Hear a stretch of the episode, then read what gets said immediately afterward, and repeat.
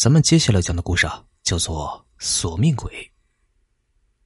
以前村里有一个叫做花花的胖女孩，在她刚满月的时候啊，她母亲抱着她过马路，结果被迎面而来的大货车从身上压过去了。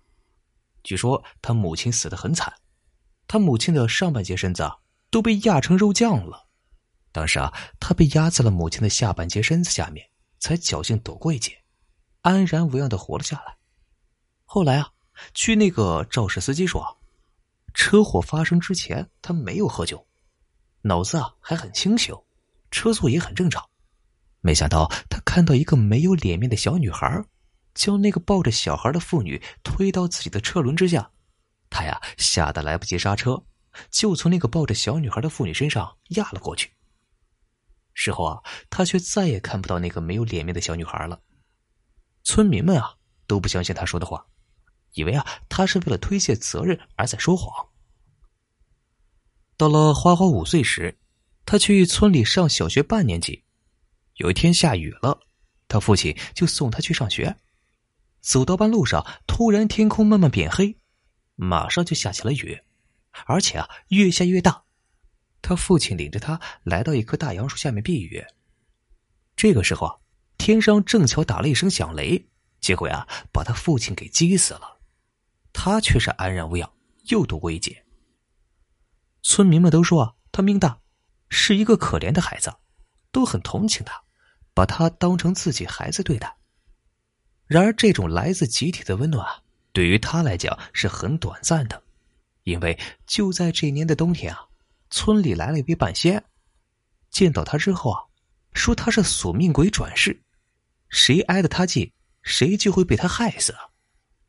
听到这土半仙的话，村民们又想起他的父母都因他而死的情况，便相信了他是索命鬼转世的说法，都告诫自己孩子不要接近他，要离他远一些。所以啊，村里的孩子们都很怕他，不再和他一起玩了。自从他父母去世之后啊，他就跟爷过日子。转眼之间又过了几年，他呀。已经十岁了。有一天，爷爷去赶集，要很晚才回家。太阳落山后啊，他去村口接爷爷。等到天黑啊，月亮升了上来，也没有看到爷爷的影子。他等不及了，就回到家里。这时，他看到家里有很多的人，有男有女，有老有少，都坐坐站站，说着话。更让他感到奇怪的是啊，他死去的父母也在人群中。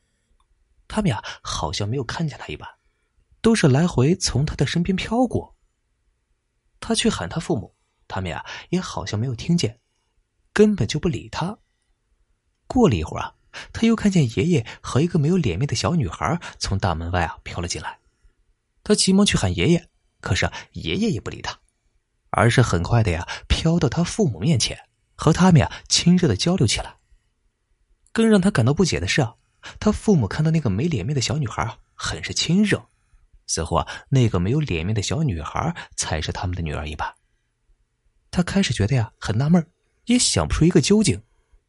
又过了一会儿啊，他看到大伯从外面焦急的跑了过来，对他说：“，花花，你爷爷去赶集，在回来的路上突然得病死了，现在他的尸体啊就在医院里，你快跟大伯去看一看吧。”他以为大伯在骗他，就摇头说：“爷爷还没有死，他已经回来了。”说着呀，他再去看爷爷，发现院子里除了他和大伯之外啊，根本就没有其他人了。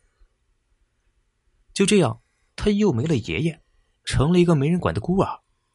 他可能觉得呀，这样活着太没意思了，于是啊，在一个月黑风高的夜晚，他跳进了村东头的水井，淹死了。